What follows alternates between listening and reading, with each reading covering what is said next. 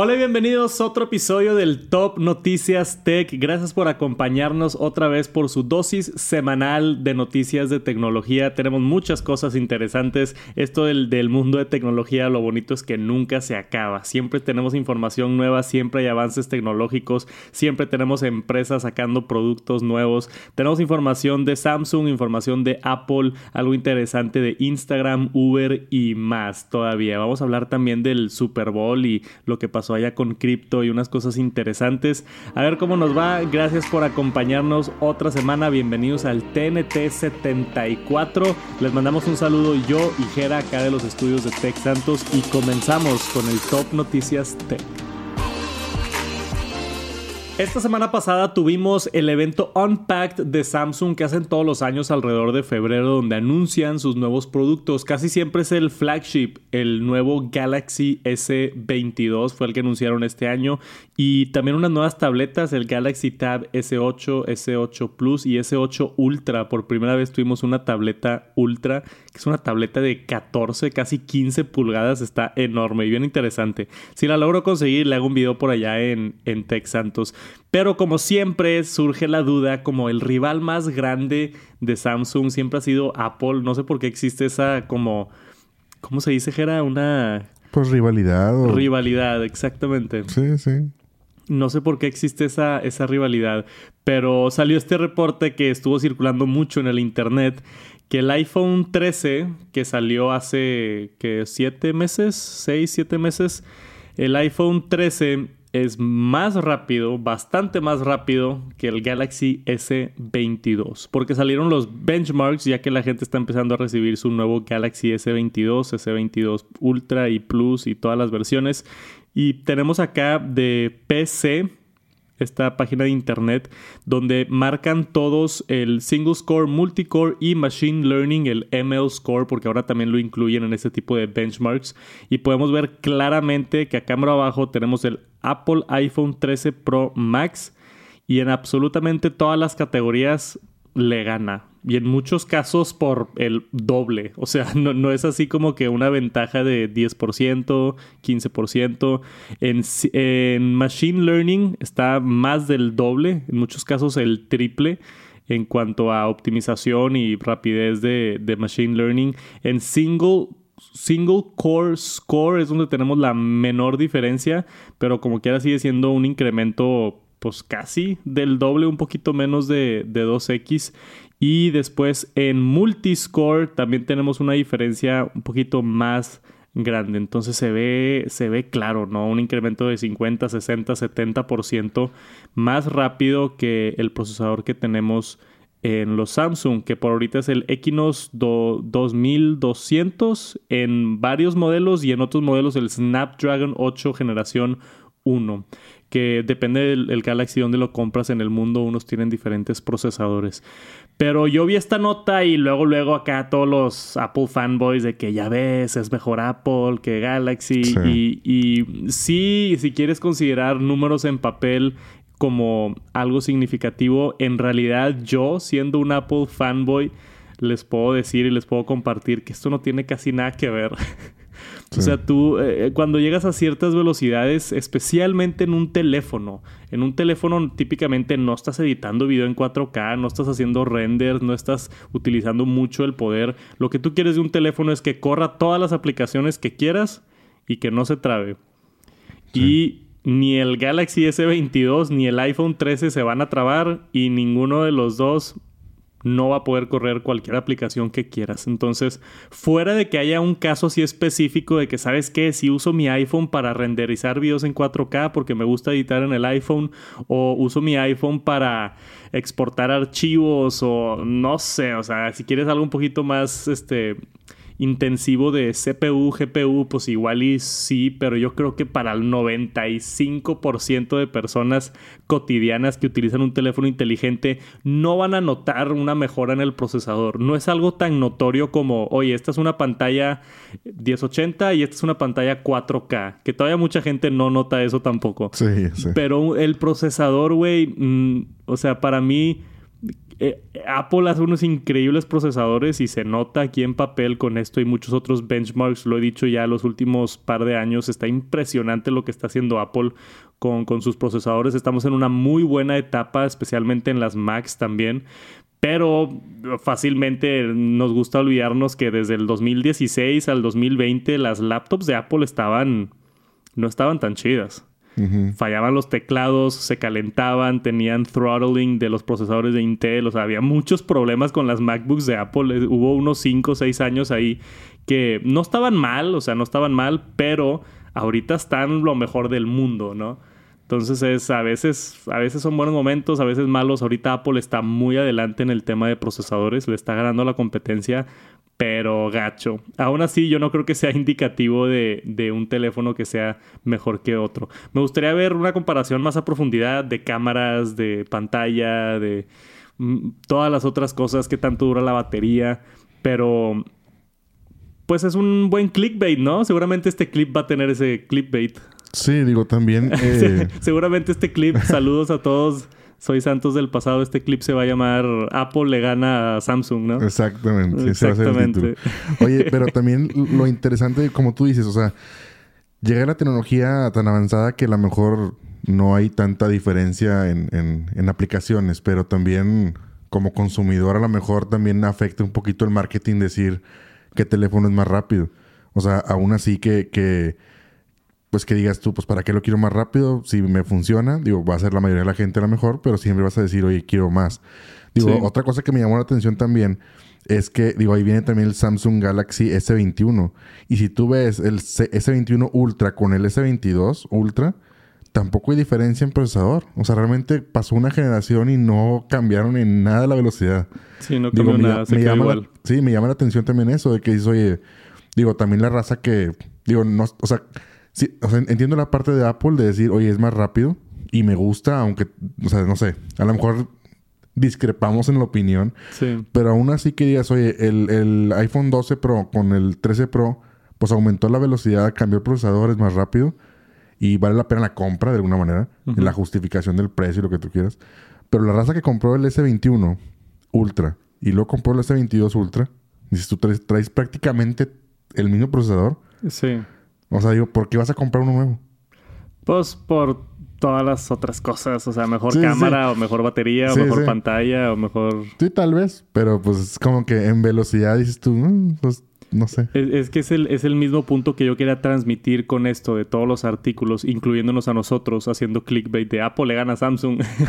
este, lo que quería transmitir es, es ya, ya no importa tanto. En un formato tan pequeño como un teléfono móvil, el Apple Watch tuvo exactamente el mismo procesador, el Apple Watch 7, que el Apple Watch 6. Sí. Exactamente el mismo, no cambiaron absolutamente nada. Literalmente agarraron el procesador del Apple Watch 6 y el siguiente año lo pusieron en el Apple Watch 7. Y, y jala increíble el Apple Watch. O sea, no, le, hace falta más poder y ya todo fluye perfectamente. Y eso es un ejemplo de un dispositivo aún más pequeño que no requiere tanto procesamiento, que no, estás, como digo, editando video en 4K o haciendo renders o entrando a la realidad virtual. O sea, también los teléfonos llegan a un punto donde necesitan buen poder para funcionar bien y para cumplir con las funciones demandantes del creciente mercado de tecnología. Oye, ahora graba video 8K, pues necesitas un mejor procesador. Oye, ahora graba video ProRes, necesitas un mejor procesador. Ahora tiene una función de multitareas, pues necesitas mejor procesador. Pero en, en lo que menos han avanzado los teléfonos, siento yo que menos se necesita ese poder computacional. Este, pero como tú dices, sí afecta mucho el marketing, sí afecta tú como un usuario, igual y nosotros que, que, le sabemos un poquito más a la tecnología, los que están escuchando este podcast, igual y sabes tú, ¿no? De que no, pues yo con que corra todo lo que necesite y ya. Pero un usuario normal, si te dicen, oye, este está 50% más rápido como que si, te inclina, si te afecta el marketing, si te convence de alguna manera de que, ok, está más, está más rápido. Sí, no, y también es el, el, ¿y qué tal y si no? O sea, ¿qué tal si no corren mis aplicaciones? ¿Qué tal si... Digo, hay gente que también, aunque tú le digas de que, oye, es que, pues, si nada más lo ocupas para checar el te correo. Entra la duda. ¿Para qué quieres velocidad? Sí. Pues sí, pero pues te entra la duda, oye, ¿y qué tal si no? ¿Qué tal si no puedo ver mi correo más rápido? Yo tengo un amigo ahorita, hace poquito que me preguntó que si se compraba el M1 Pro o M1 Max. Y no edita video, no hace renders en 3D, no hace fotos en RAW ni archivos pesados. Y le dije, güey, cómprate el M1 Pro, es un increíble procesador, es más de lo que necesitas para hacer tus presentaciones en la chamba y todo. Y me dijo, pero es que, pero es que el M1 Max está más chido. Sí, exacto. y yo, pues, pues, sí, sí, exacto. O sea, sí, sí entiendo Tu, tu dilema y todos queremos, pero no es necesario, güey. Sí, sí. es interesante cómo, cómo funciona también el marketing alrededor de eso. Pero no sé, me encantaría saber sus opiniones. ¿Caen en este tipo de cosas? Eh, ¿Prefieren un procesador más rápido a pesar de que no lo necesitan? Este, creo que yo también, a cierta manera, sí caigo en eso. O al menos trato de justificar lo que sí lo necesito, ¿no? Claro, sí. De que no, sí lo voy a usar para esto, o sí lo voy a usar para esto. Entonces tratas de, empiezas allá a, convencerte a ti mismo de que quieres la mejor versión, ¿verdad? y digo, cada quien con su dinero compra absolutamente lo que quiera y, y qué bonito tener dinero para gastar en cosas que, que te gustan o o que te den paz tener la mejor versión o lo que sea. Pero se me hizo interesante este reportaje y se los quería compartir. Me encantaría saber sus opiniones sobre este tema de procesadores más rápidos, más lentos. Déjenos un comentario aquí abajo y si no lo han hecho, suscríbanse al canal de YouTube. Se viene una actualización grande para las consolas de PlayStation. Sony acaba de anunciar el nuevo update.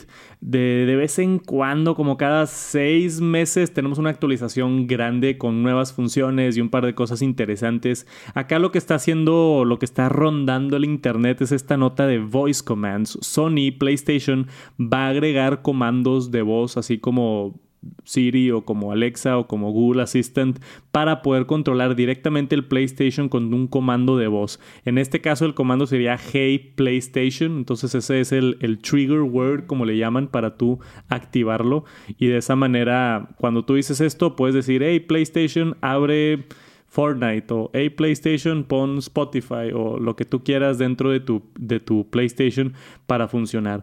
Lo están, lo están marketeando más que nada como, como una función de accesibilidad para ayudar a gente con discapacidades o, visuales o auditivas o otras cosas este, para poder ayudar de ese lado, pero también aprovechando de que ahora puedes hablarle a tu PlayStation para para hacerlo, ¿no? Y puede que gente diga, oye, está, nunca voy a usar esto, pero yo siempre digo que actualizaciones gratis, pues no hay nada de qué quejarse, ¿no? Sí, digo, y... Lo puedes usar o lo puedes no usarlo si no quieres. Exacto, sí, siempre hay cosas así que, que no usas, pero pues ya depende de ti. Y digo, esperemos también que, que poco a poco lo vayan sacando. O sea, ahorita va, va, a salir en beta, ¿no? O están, están empezando en beta en, en inglés. Sí. Y esperemos que, que pueda salir también este, después en español, digo. Sí, es buen punto. Este, no mencioné eso, ahorita está solamente en, en inglés, entonces vamos a ver si llega también a, a Latinoamérica, español, a España, todos, este, a nosotros los hispanohablantes, ¿no? Es el término para cubrir a todos. Sí, oye, ¿qué tal si estás ahí como que comiendo, cenando, vas a jugar al play? Pues de una vez le hablas y le dices, hey, ve poniendo Warzone. Ándale, ve prendiendo el, el Warzone. Sí, sí, pues vamos a ver qué, Sí puede servir. ¿Qué utilidad se le da? Con, esta actualización también vienen un par de otras mejoras. Dice que están arreglando group chats para que funcionen mejor. Ahora se van a conocer como parties y puedes escoger si las quieres privadas o abiertas al público. Va a haber un poquito más de granularidad a la hora de hacer tu, tu, tu, party en PlayStation. Este, también tenemos por acá un nuevo Media Control Playback, un nuevo ligero rediseño de los menús, otras accesibilidad. Ahora también los audífonos van a tener output mono sound si es que quieren nada más tener el sonido mono. O sea, muchas actualizaciones así pequeñas que igual y unas te interesan, igual y unas no, pero es, es de estas actualizaciones grandes del PlayStation que seguramente van a mejorar bastante la experiencia por acá en el PlayStation 5. Oye, y sé que todavía hay gente batallando para comprar un PlayStation 5. Pues que no hay, yo he visto todavía así y salió hace dos años, ¿qué está pasando? No sé, no sé la estrategia así de que... No sé, yo lo compré el día de lanzamiento y lo he disfrutado bastante. Todos los directos que hago en Twitch, eh, twitch.tv diagonal Santos, sí. los hago allá en el PlayStation, pero todavía tengo gente, amigos y me llegan mensajes en Instagram y en Twitter de, hey, ¿dónde compro el PlayStation? Sí, pues digo, de repente cuando hay este buen fin y todo eso, Black Friday, así, sacan una remesa, pero yo lo compré en un, buen fin, pero hace pues ya rato. Ya. Yo me acuerdo cuando estuve, antes de que salga Halo, estuve buscando el Xbox. Y lo estuve buscando como loco y no lo encontraba y no lo encontraba. Vi que estaba disponible en Walmart, pero estaba un poquito más caro de lo normal. Entonces dije, no, no lo voy a comprar. Y el siguiente día me metí y ya no estaba disponible en Walmart. Y me arrepentí. Bueno, Dije, pues no manches, si, lo ven, cómprenlo, aunque esté mil pesos más caro. Sí, es que también lo compraste en una fecha así controversial, ¿no? No me acuerdo qué era. Sí, lo acabé comprando en, en Electra o en Coppel, no me acuerdo, en una de esas tiendas que normalmente no compro ahí. Sí. Pero era el único lugar donde estaba el Xbox. Sí, me acuerdo. Y ahí lo compré. Si están batallando, si hay manera, busquen en el internet, este, como locos. De repente hay, de la nada Walmart pone unidades, de la nada Sanborns, Liverpool, Sears. O sea, hay muchísimas tiendas departamentales que, que lo manejan. Suerte para todos los que todavía no lo tienen. Y si ya lo tienen, va a haber una actualización grande los próximos días que van a poder disfrutar. Y luego tenemos esta nota recién salida del horno por acá de Mac Rumors tenemos un rumor de la misma persona que filtró el notch de la MacBook que tuvo razón. Yo me acuerdo cuando salió ese primer rumor, todos dijimos, notch en una MacBook, ¿de qué estás hablando? Sí. Eso no va a suceder. Y pues ya sucedió, ya fue oficial. Ese mismo filtrador en Weibo Weibo es una plataforma de China, ¿no? Sí, sí me suena eso. Creo que es tipo un WhatsApp o Facebook allá de, de, China, pero este filtrador acaba de decir que en marzo, o sea, en el evento de marzo, vamos a tener una nueva MacBook de 13 pulgadas M2. Pero va a estar mucho más aburrido de lo que piensan. Va a ser exactamente el mismo diseño que la M1 nada más le van a cambiar el procesador al M2. Va a seguir teniendo Touch Bar, que es lo más interesante de todo. Y según yo, Apple ya había matado el Touch Bar por completo. Ya se iban a mover hacia adelante de eso. Y no sé si les sobraron unidades de la M1 que querían aprovechar o, o qué. Pero aparentemente nada más va a ser una refrescada de procesador. Y, y ahí quedó. ¿Te interesa? ¿Te decepciona? Un poquito me decepciona porque, no sé, a veces siento que las movidas que hacen las compañías como, pues nada más crean como el consumismo porque vas a comprar, o sea, no sé, si quieres el M2, vas a comprar esta con un diseño viejo, con touch bar, con, sin el notch. Y seguramente en un año y medio va a salir la nueva. Exacto. Entonces es nada más como que cómprala por la novedad porque es el M2 y pruébala y todo y es más rápida y confía en mí, cómprala porque es más rápida y él es el M2 y no sé qué pero trae el diseño viejo. Entonces, es nada más el consumismo de querer cambiar de máquina, pero a la vez pues no, o sea, no sé, como que no me, no me deja buen sabor de boca. Digo, lo, lo, puedes ver del lado positivo también y decir, ahorita la MacBook Pro de 14 pulgadas empieza en 1800 dólares. Entonces, es una computadora bien, bien cara. Si tú quieres una MacBook Pro y quieres pagar menos de 40 mil pesos, necesitas comprar la de 13 pulgadas o la, o la MacBook Air, pero la de 13 pulgadas tiene el procesador M1 que pues ya se está quedando, no atrás, es un increíble procesador, pero ya tiene como un año y medio, casi dos años que salió. Entonces pues es Apple diciendo nada más de que, oye, para la raza que quiere pagar 1200 dólares por una MacBook Pro, ahora nada más refrescada de procesador y aquí está todavía esta opción económica, ¿no? Que creo que es una estrategia, estrategia que hace mucho Apple. Este, le han refrescada. Vamos a ver seguramente también el iPhone SE nuevo. En el mismo formato, no cambió nada, nada más le van a poner 5G y le van a poner un nuevo procesador. Y ya, para, para seguramente ellos hacen un análisis de mercado y dicen, oye, todavía hay mucho mercado de personas que quieren comprar este dispositivo más económico, pero los tenemos que actualizar este nuevo procesador para que tengan esta opción de, de compra en vez de irse por la por la más cara, ¿no? Obviamente es decepcionante, hubiera estado mejor ver una MacBook Pro en 1300 dólares con un ligero rediseño, mínimo, mínimo que le pongan más puertos o algo así similar con lo que hicieron. Pero ahí también entra la línea de si la hacen muy igual a las de 14 pulgadas, pues ¿por qué pagarías 500 dólares más por la de 14 pulgadas? Entonces se, pues empieza... Porque yo vi por allá un comentario en Twitter de cómo es posible que saquen esta nueva MacBook y no tiene 120 Hz, pantalla mini LED. Y yo, güey, si sacan esta cosa en 1200 dólares con 120 Hz y mini LED, pues ya no tiene propósito la, la MacBook Pro de 14 y 16, ¿no? O sea, tienen que dejar unas cosas para las versiones más premium. Este, pero sí, yo también me esperaba algún ligero rediseño. Esto me sorprendió. Yo no pensé que Apple iba a hacer esto. Yo pensé que eventualmente iban a sacar una versión económica de la de 14 pulgadas. Sí, digo, aquí la cosa para mí es más que nada como que, digo, entiendo el punto de por qué tener una máquina, pues, como más básica.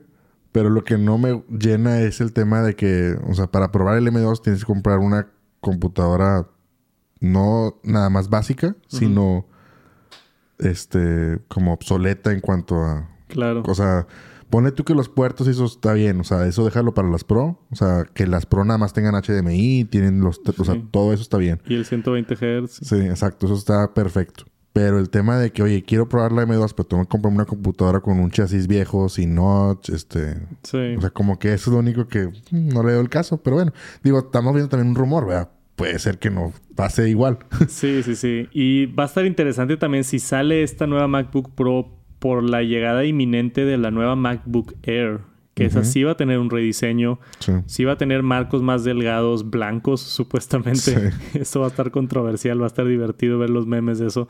Este va, a tener el procesador M2 y un formato fresco y nuevo. Entonces, ¿cuál va a ser la diferencia entre MacBook Air y esta MacBook Pro?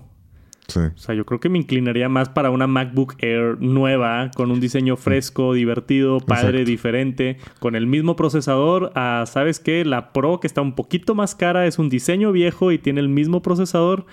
No tiene mucho sentido. En versiones anteriores, la Pro, lo único que le ganaba a la Air es que tenía abanico. Sí.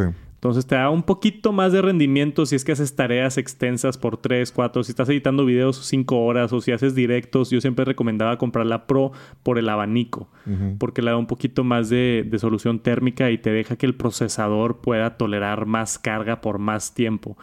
Pero no sé, por eso digo que este lanzamiento se me hace un poquito raro. Pero se nos hacía raro una noche en una MacBook y este güey latino. Entonces puede ser que sea verdad y no falta mucho para el evento de marzo. En dos, tres semanas deberíamos de estar viendo, en tres semanas deberíamos de estar viendo ya si, si esto llega a dar fruto. Por ahorita, si van a comprar una laptop de Apple, yo me esperaría tres semanas, nada más para que pase el evento de marzo y ya pueden tomar una mejor decisión. El CEO de Uber tuvo una entrevista interesante con Bloomberg, donde habló de muchas cosas que contra Tesla y otras cosas así interesantes, cosas de cómo hacer el, más verde toda la solución de Uber, ¿no? Este, si se iban a transicionar a carros eléctricos o, utilizar menos recursos, otras cosas, pero lo, lo que hizo nota más que nada fue que le preguntaron, oye, ¿Uber va a poder aceptar criptomonedas en un futuro? Y el CEO de Uber, su respuesta fue absolutamente sí, en algún punto. No fue un veremos, no fue un tal vez, fue un absolutamente sí, nada más no sé en qué tanto tiempo. Y es esto, pues en el mundo de cripto acá, toda la raza, ¿verdad? Explotó de que eh, ahora Uber con cripto y ya me voy a poder mover a donde quiera con mi cripto y todo, ¿verdad?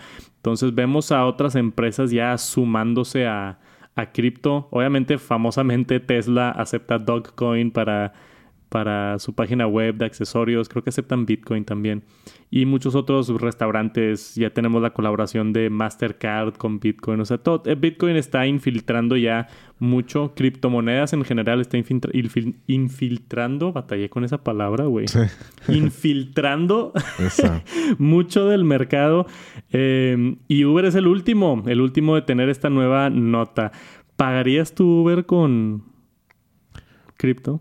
Pues yo creo que siempre está ahí la cosa, digo, es que depende cómo tengas tú tu plan de criptomonedas, ¿verdad? Pero pues, no sé, la raza que gana mucho, o sea, que gana en cripto y todo, y pues tiene sus ganancias ahí, pues no le veo el por qué no. Digo, hay raza que ya a lo mejor tiene su 50% de sus inversiones en cripto, entonces, pues oye, que puedas pagar en diferentes monedas, es como decir, oye, puedes usar la tarjeta, puedes usar efectivo, puedes usar cripto. O más interesante, o sea, que el mundo se esté moviendo para allá, porque también si es una empresa como tal como Uber, que puedes usarla para comida, para transporte, para muchas cosas. Oye, pues el hecho de que entre con eso también le da al mundo cripto un poquito más de entrada que lo conozcan. Porque, digo, todavía hablas con gente de, oye, no, sí, que las criptomonedas. Y de que, ja, a ver, ¿de qué está hablando, güey? No sé qué. Entonces, el hecho de que ya, oye, Uber ya va a aceptar cripto, pues es como que, oye, ya está al alcance de todos realmente. O sea, ya cualquiera puede tener el acceso y, y, saber, o sea, y mínimo ver ahí en el Uber de que, ay, mira, aceptan cripto. O sea, se sí, como, como una opción, como dices, alternativa, ¿no? De que aceptamos cash, aceptamos tarjeta y aceptamos cripto. Sí, sí, y digo, y también... cada quien toma su decisión. Digo, también he visto mucho las empresas así como Uber que lo dice ahí de que como que quiere entrarle, o sea, quiere aceptar cripto ya cuando empiece a ser más verde. También así lo dijo Tesla, o sea, como que sí, pero quiero que sea más verde, quiero que, que no gaste, o sea, que no, todo el tema de la minería del cripto y todo ese rollo. Entonces, este, digo, pues a lo mejor como que siempre quieren que, no sé, como que lo retienen, anuncian, dan la nota de que sí, voy a aceptar, pero espérame hasta que sea más eco-friendly, entonces... Sí, no se quieren meter en problemas de, de imagen o de, de, dañar el planeta con... Sí, que, yo digo también, digo, pues a poco Visa y Mastercard no dañan el planeta. Sí, no, todos dañan el planeta. Todos lo dañamos. Pero, sí, sí, hay muchas noticias de, de... Y la gente no sabe, o sea, criptomonedas los servidores y las cosas que están minando criptomonedas las usan gasolina. O sea, están quemando gasolina para hacer bitcoins. O sea, es, igual de. No, no hay mucha. Digo, hay bastante redundancia en ese, en ese tema. Pero lo, lo interesante para mí también sería. Ah, o sea, a mí me daría miedo, honestamente, pagar con cripto porque digo. Si pago con pesos o pago mi tarjeta de crédito, pues lo que pagué es lo que pagué y ya. Pero que si pagas, no sé, con Bitcoin un Uber y te costó 10 dólares y pagas con Bitcoin y luego el siguiente día Bitcoin sube al doble de precio. Y es como que, güey, me gasté 10 dólares y ahora hubieran sido 20, pero... Es que fíjate, tú los... Fíjate, ah, vamos a tener la controversia. la otra vez estábamos hablando de eso mismo. Pero es que tú debes de verlo como que... O sea, verlo como si fuera ya la moneda actual. Entonces tú dices, ok, olvídate de que cuánto va a valer. O sea, es lo mismo que el peso y el dólar y todo. Es como, no sé, yo compré una cámara que cuando la compré eran mil dólares y me costó, no sé, compré el dólar, un decir, a 10 pesos y ahorita vale 20. O sea, es, lo, mismo. Fluctúa mucho menos. o sea, el cambio del peso al dólar es un por ciento al año. la diferencia es la fluctuación. Pero si tú lo ves como que, como lo que es, como Bitcoin. O sea, tú compraste, no sé, tú, si yo te digo, oye, me debes una burger, me debes 200 pesos, págamelo en Bitcoin. Si tú compras el Bitcoin ahorita, pues, o sea, digamos, los 200 pesos son en el momento, entonces vas a pagar los 200 pesos. O sea, si, es lo mismo que si subiera que si bajara. Sí. Porque a lo mejor tú pagaste el Uber y a lo mejor te sale más barato mañana. O sea, es, lo mismo. Yo digo que es lo mismo. O sea, simplemente es, lo mismo. es, cuando pues lo compres. es verlo más como una moneda de transacción y no como un método de inversión. Sí, o sea, y ya, o sea, es como si ya lo tienes, oye, no sé, es como si yo, todo mi lana se va a Bitcoin o a criptomonedas y ya lo tengo ahí. Dices, oye, pero ya no, ya no tengo cash, tengo Bitcoin. Entonces, pues, ¿cómo te pago? Pues en Bitcoin. O sea, obviamente, a lo mejor ahorita va a valer más, va a valer menos, pero... Sí, pero no, no, no te da, no te molesta si yo te digo, oye, págame lo que me debes en Bitcoin y tú me das un Bitcoin o bueno, me das punto un Bitcoin. punto cero, cero, cero. me debes mucha lana si me das un Bitcoin. Sí, sí. Este, si me das punto un Bitcoin ahorita, porque te digo, hey, me debes, no sé cuántos son, 100 mil pesos o lo que sea, me das punto un Bitcoin y luego el día de mañana esos 100 mil para mí valen 200 mil. Pues qué chido. Pero, pero también, ¿qué tal si para mañana... No, te da coraje decir de que me lo hubiera quedado y yo, hubiera hecho 100 mil pesos. Es que esa es la cosa, te va a dar coraje porque dices, o sea, por la inversión. Es como si vendes una casa y sube de precio. Pero realmente, oye, ¿y qué tal si baja? Pues sí, también se puede ir para el otro lado. Es como, o sea, ahorita el Bitcoin creo que está como en cuarenta y tantos mil dólares. Pero, bueno, cuando yo compré mi primer porción de Bitcoin estaba como en 65 mil dólares. Entonces, imagínate, yo ahorita Entraste a mero arriba, eh, ajá, yo entré a arriba, o sea, en el, en el, en el FOMO, como dicen, o sea, entré ahí y entonces, entré en lo más caro. Entonces ahorita yo lo que tengo lo tengo en pérdida porque entré lo más caro. Sí. Pero, pero pues digo, sí explico, o sea. Claro.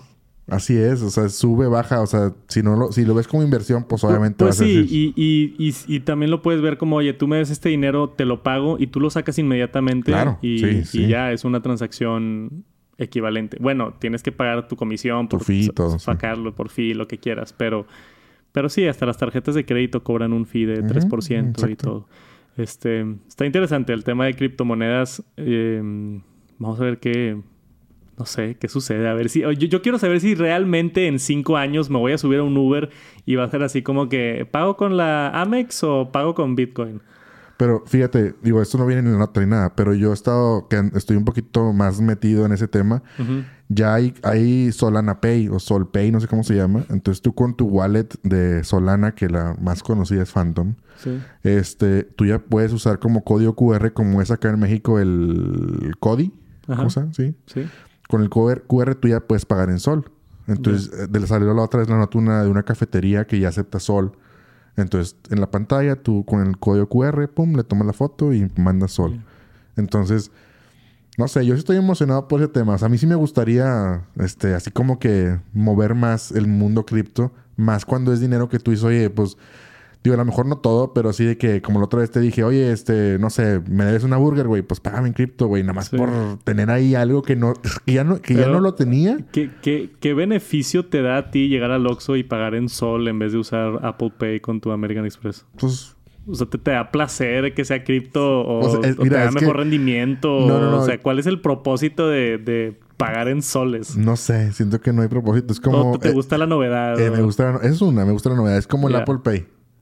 ¿A poco no te da satisfacción ir a la gasolinera? Me, me encanta usar Apple Pay. Es lo mismo, güey. Yo también en la gasolinera y en el Seven uso el Apple Pay. Entonces es lo mismo. O sea, como que estás usando la tecnología. Sí, estás, estás haciendo así como que, como cuando dijimos, cuando empezó lo de Apple Pay en México, que dijimos, oye, está en nosotros ser realmente los que impulsemos Apple Pay. Porque si nadie, nadie va y pregunta, oye, ¿aceptas Apple Pay? Nadie va a saber qué es. Claro. Entonces, digo, estamos empujando como quiera ahí el mercado y la tecnología, ¿no? Está chido. Mira, en, el, en el TNT, en unos cinco años, yo creo que en el TNT 490, te voy a te voy a preguntar a ver si ya pagaste... En sol, no, hombre, antes. En soles, con Uber. En Uber. Ah, en Uber, en Uber. Ok. En Uber, sí. Yo creo que va a ser antes. ¿Tú dices que antes? Sí. ¿Qué opinan ustedes? Déjenos un comentario. Va, yo le doy un año. Un año y, vas a estar pagando soles en la No, no, no, no, soles no. Bitcoin porque es la más conocida. Ah, Bitcoin. Sí, Bitcoin en Uber, yo creo que en un año. Aquí en México. Pues, pero yo creo que va a ser internacional, ¿no? Yo creo que faltan un par de años. Va. Vamos a ver qué Vamos sucede. a ver qué pasa. Dejen sus predicciones acá abajo. Y tenemos una actualización importante de Instagram, ¿ok? No sé por qué se tardaron años en hacer esto, pero ahora vas a poder dejar likes en historias de Instagram sin abrir una conversación con esa persona. Anteriormente, cuando tú le das like o una reacción a una historia, se abre un DM y sale la historia y salen los corazoncitos, ¿no? Entonces se empezaba a hacer, y a mí me pasa mucho, se empezaba a hacer este, un desastre en los DMs porque tenías puras reacciones y gente no sabe si te mandó un mensaje o si nada más le picaron like a una historia y se empieza a llenar mucho, mucho de... No de mugrero, qué bonito que te dejen likes, pero sí está un poquito innecesario, ¿no? O sea, ninguna otra plataforma te mandan un mensaje directo cuando te dan un like. Y ya va a cambiar eso. Ya, Instagram decidió tomar una acción.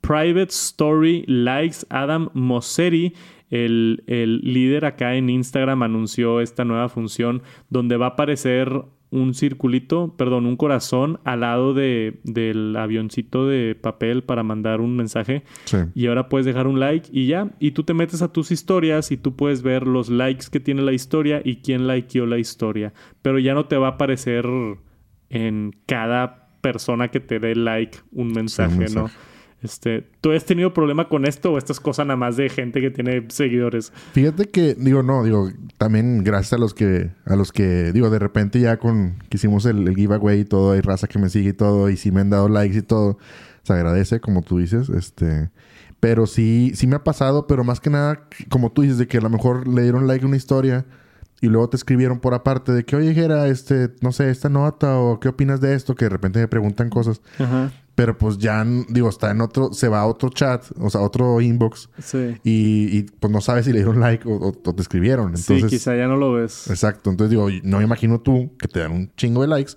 que tengas ahí mensajes y que digas, oye, pues a lo mejor es un mensaje, una colaboración o alguien y, o es un like. Entonces, pues sí, Sí, sí, está sí. cañón. O sea, para mí eso es lo que me emociona, el, el tener un... Es como tener un filtro ya de... Sí. aprecio todos los likes y van a seguir apareciendo en la historia y yo voy a ver cuántos likes tiene cada historia.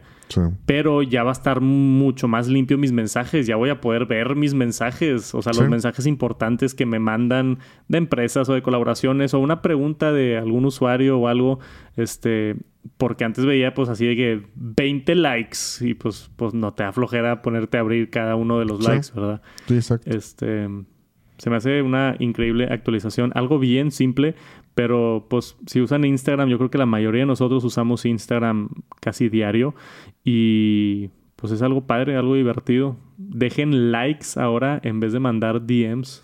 Tenemos que concientizar a la gente. ahora la gente va a mandar, pues que es un paso extra, ¿no? Picarle al avioncito de papel para abrir un chat y contestarle la historia con un mensaje ya es como que un paso extra a nada más dejar un like. Sí, exacto. De vi tu historia, me gustó, o vi tu historia, estuvo chistosa, o gracias por el tip, o lo que quieras, y dejas un like y, y así muestras tu, tu afecto por esa publicación. Qué raro que tardaron tanto en hacer eso. Sí. O sea, no lo puedo creer. Sí, sí, se tardaron un buen y no sé por qué. Pero, eh, eh, y es de esas cosas también que como que ya después de tanto tiempo aceptas, lo aceptas como es y es de que, no, güey, puede estar mejor. Sí. puede estar más eficiente, puede estar más rápido, más limpio, más divertido. Entonces, qué bueno por Instagram que haya, que haya hecho esta actualización. La deberían de estar viendo muy, muy pronto porque ya empezaron el rollout el día de hoy. Mark Gurman, uno de nuestros analistas favoritos de Apple por allá en Bloomberg, dijo algo bien controversial que estuvo rondando, haciendo las rondas por las interwebs, que Face ID en una MacBook es imposible, que no existe la tecnología, dice Mark Gurman.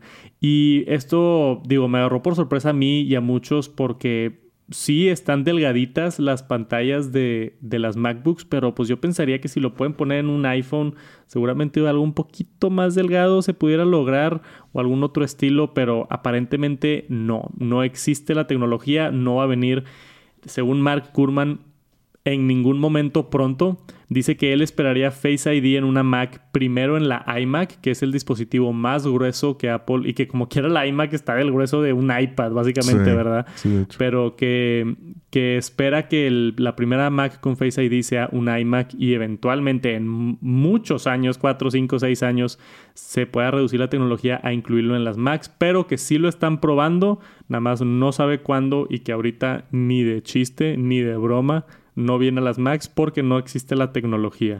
¿Es algo que te interesa Face ID en la Mac o no?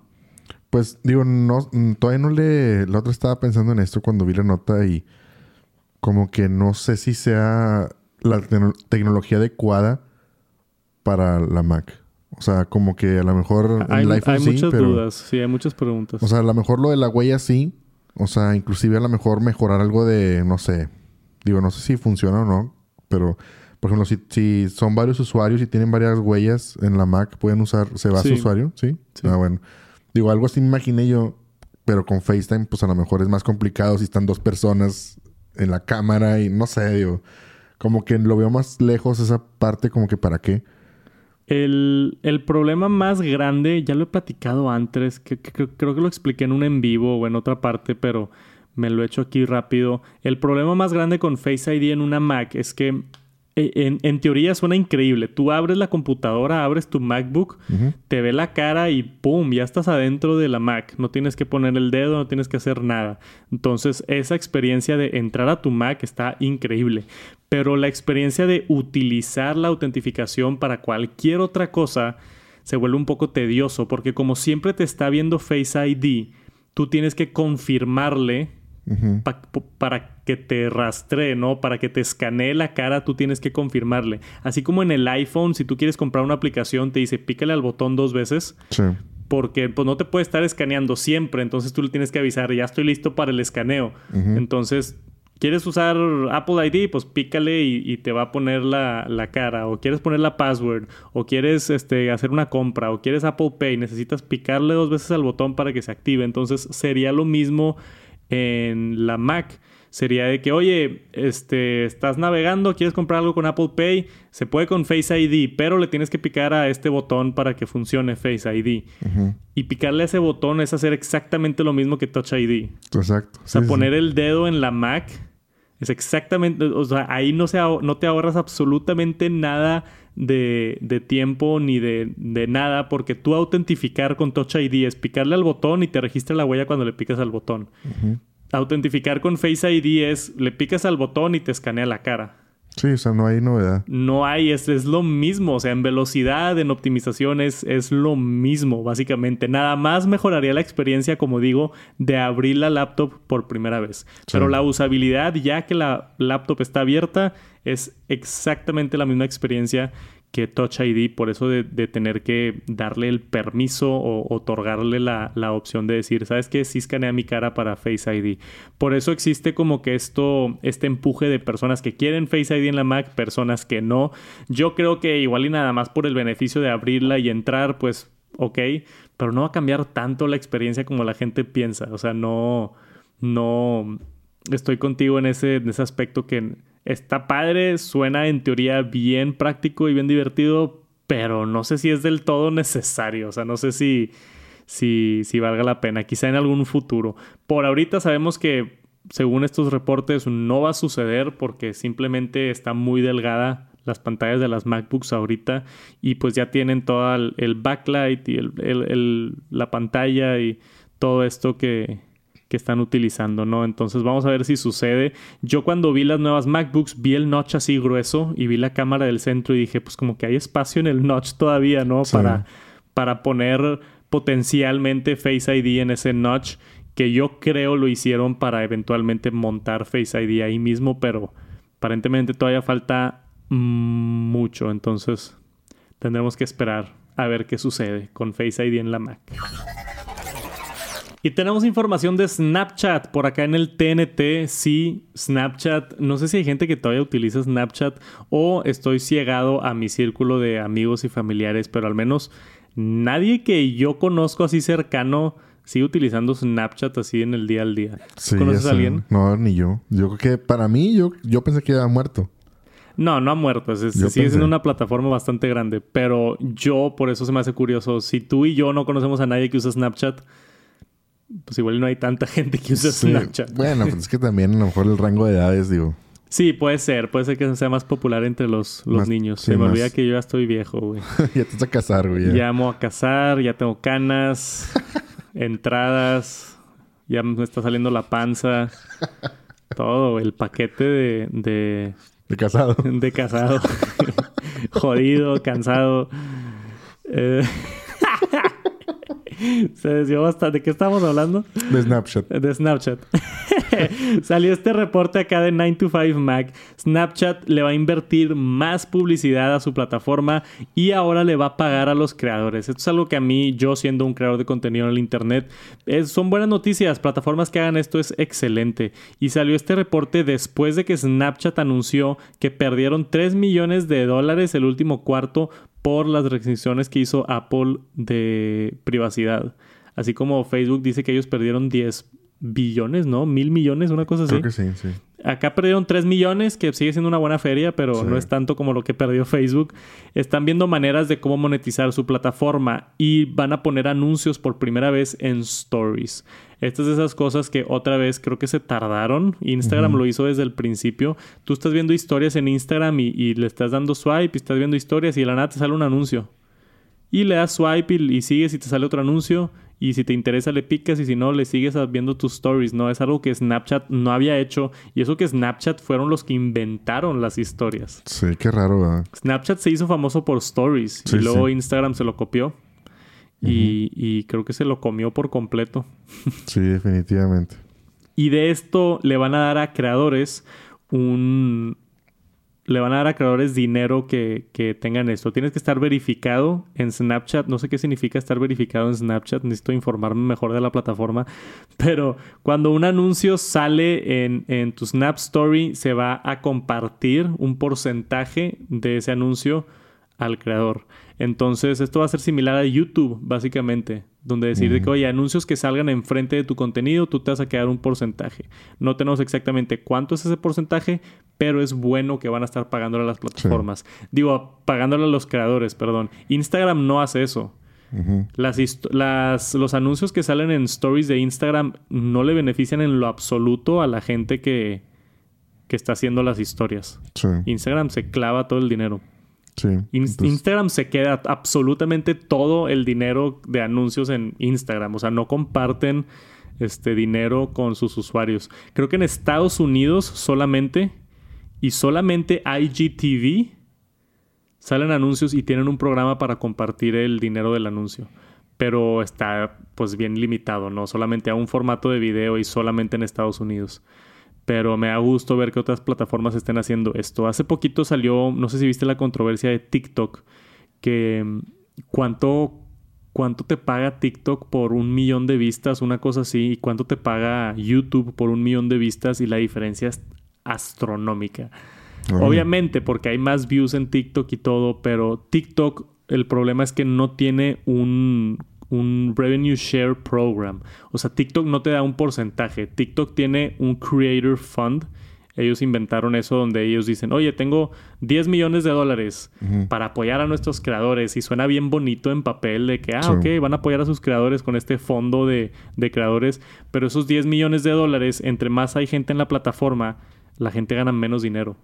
Mm, Porque es el mismo, es un monto fijo, no es un porcentaje. Entonces, mientras crece TikTok, la gente gana menos dinero.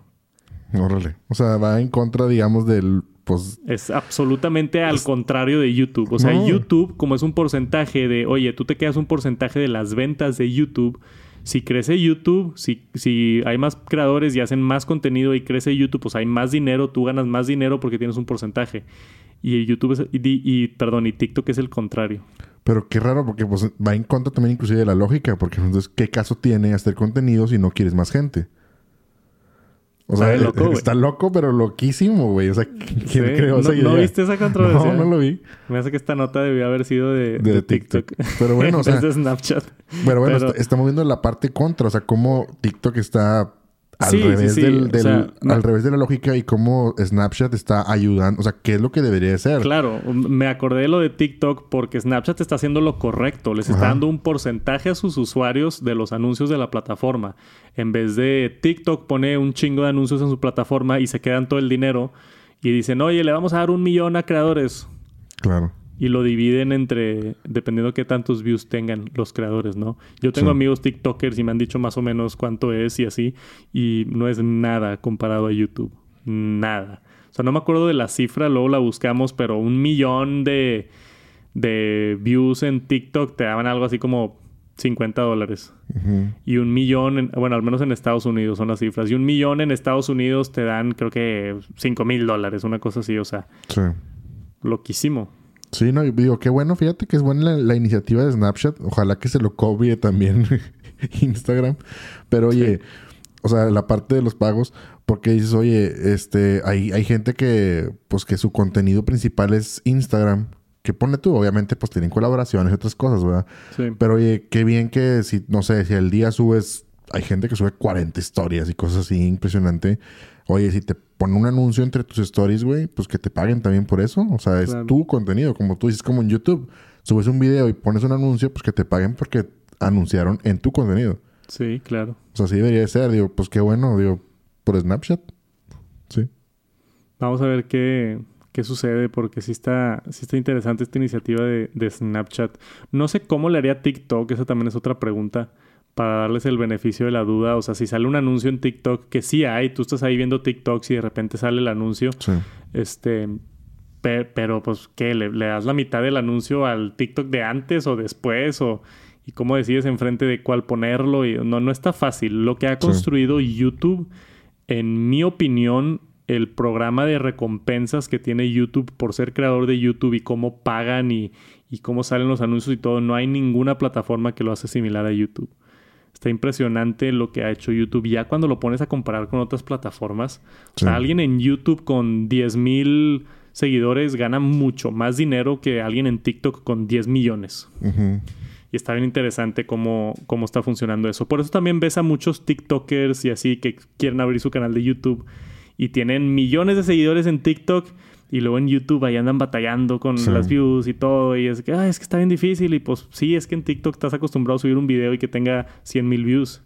Y en YouTube la gente ya espera contenido de calidad, la gente ya espera este, información de calidad, análisis de calidad. La gente entra a YouTube a, consumir tiempo como si fuera televisión. Exactamente. No como si fuera un pasatiempo.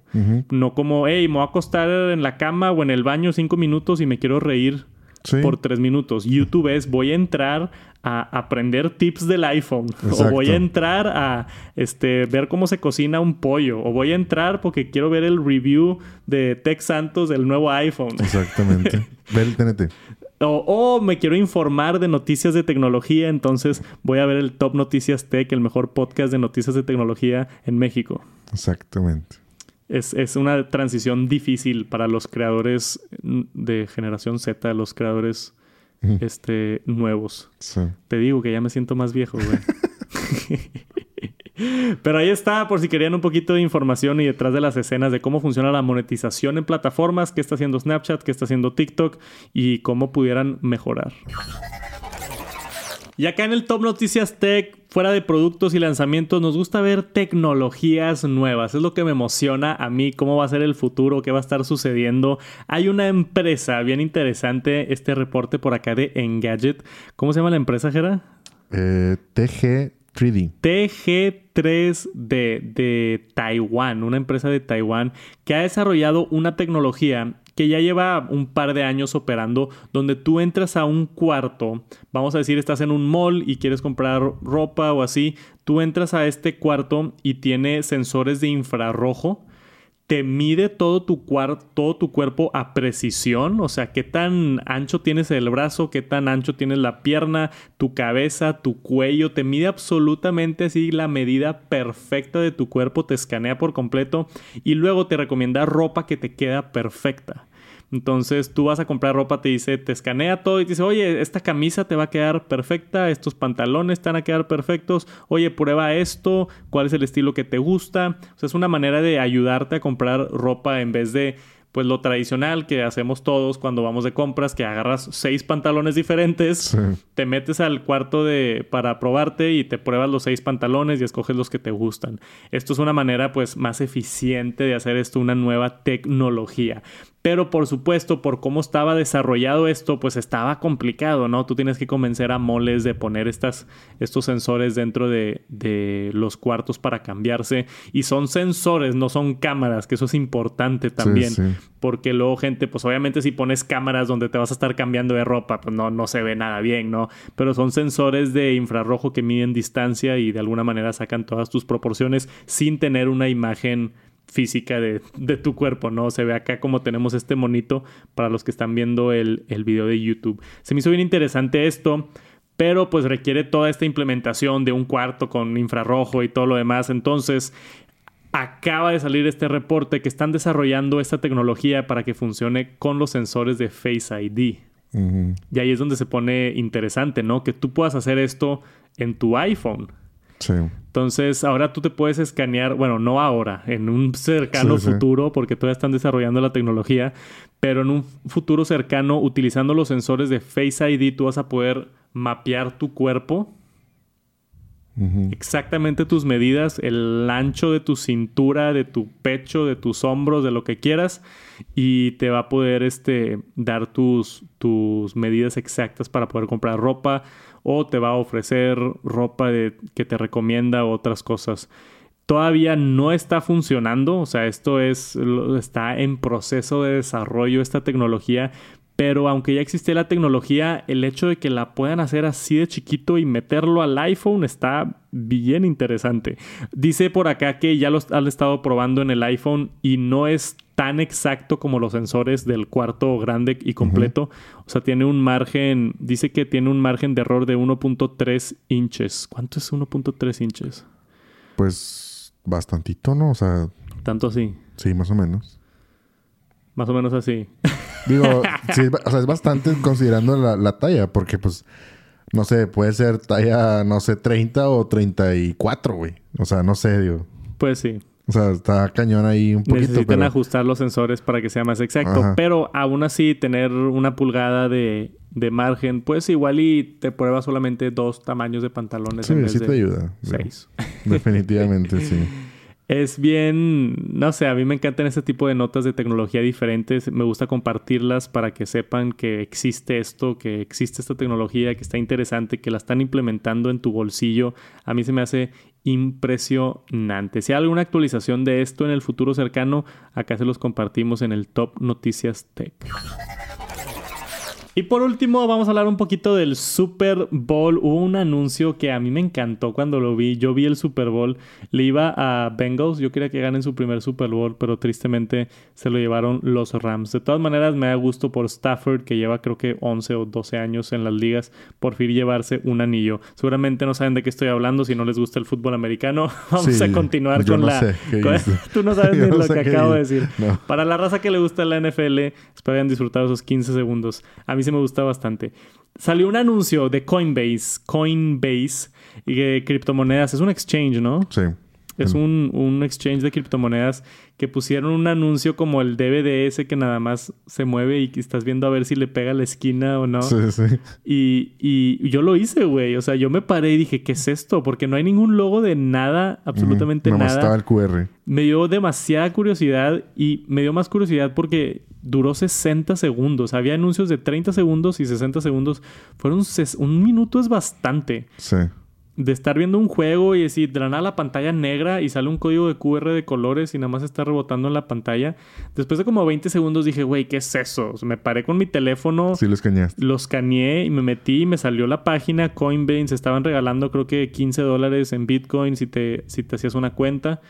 y, y habían un giveaway por unos millones o no sé qué. Pero me jaló y todo y entré y yo, wow, qué buen anuncio. Y luego vi en Twitter que estuvo tan bueno el anuncio que rompió la plataforma.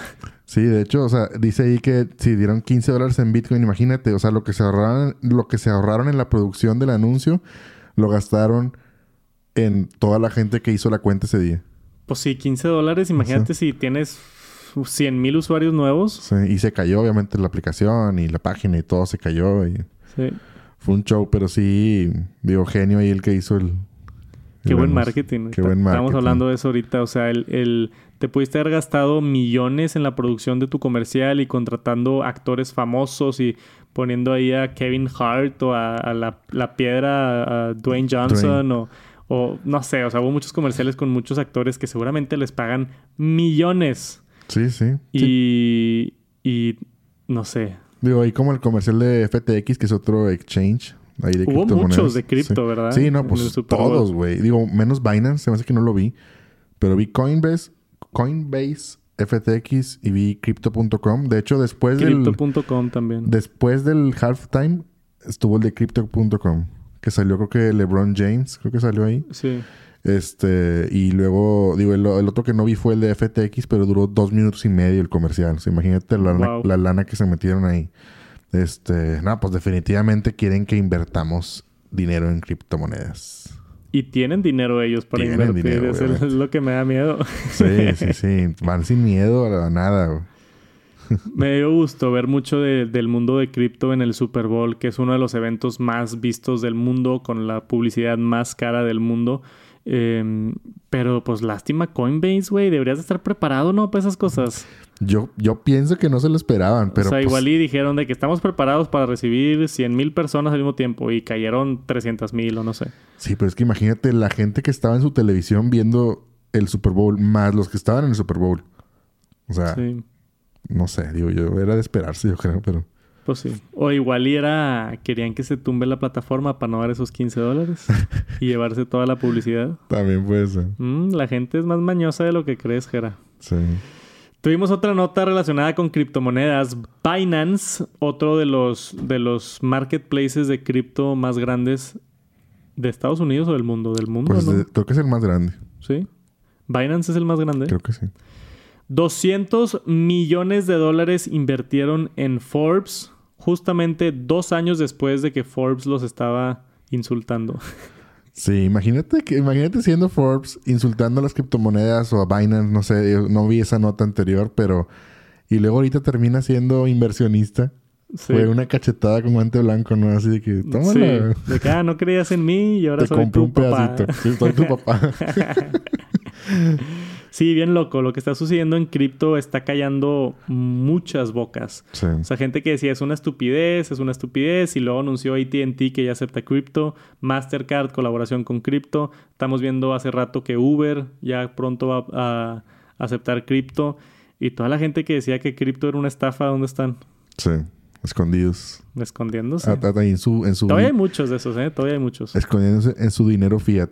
Claro. Yo todavía tengo, como he dicho y platicado, un par de dudas alrededor del mundo de cripto, pero eh, de que es el futuro, es el futuro. No sé si esta iteración, no sé si Bitcoin, pero la tecnología, por supuesto que es el futuro. Sí, sí. O sea, ¿tú crees que en 100 años la gente va a estar utilizando papel para pagar las cosas? Claro que no. no, no. O sea, no hay manera. Eventualmente vamos a transicionar de papel y monedas a algo digital como, como cripto. No sé si exactamente Bitcoin y lo que tenemos ahorita, pero la tecnología, por supuesto. Y esas son las últimas actualizaciones que teníamos para ustedes por acá del mundo de cripto. Y ya te quedaste ahí con el comercial de Coinbase. ¿Te gustó tanto que lo pusiste ahí? Sí. No sabía cómo cerrar la nota, entonces. Pues ahí mero, vámonos. Vámonos. Y eso es todo por esta semana del Top Noticias Tech, la edición 74. No puedo creer que llevamos 74 episodios. Si tienen algún amigo interesado en tecnología y se quiere informar, nos ayuda muchísimo que compartan el podcast. Hemos estado tratando de crecer este proyecto los últimos casi dos años, año y medio que llevamos haciéndolo. Y, y es el podcast número uno de tecnología en México, pero lo quiero crecer aún más. Compártanlo, suscríbanse al canal de YouTube, síganos por allá en Tom Noticias Tech en Instagram, Twitter. Todo es gratis y todo ayuda. Muchísimas gracias por estar por acá y nos vemos la próxima semana con más noticias de tecnología para que no se lo pierdan. Les mandamos un fuerte abrazo, que tengan una excelente semana y nos vemos pronto. Peace.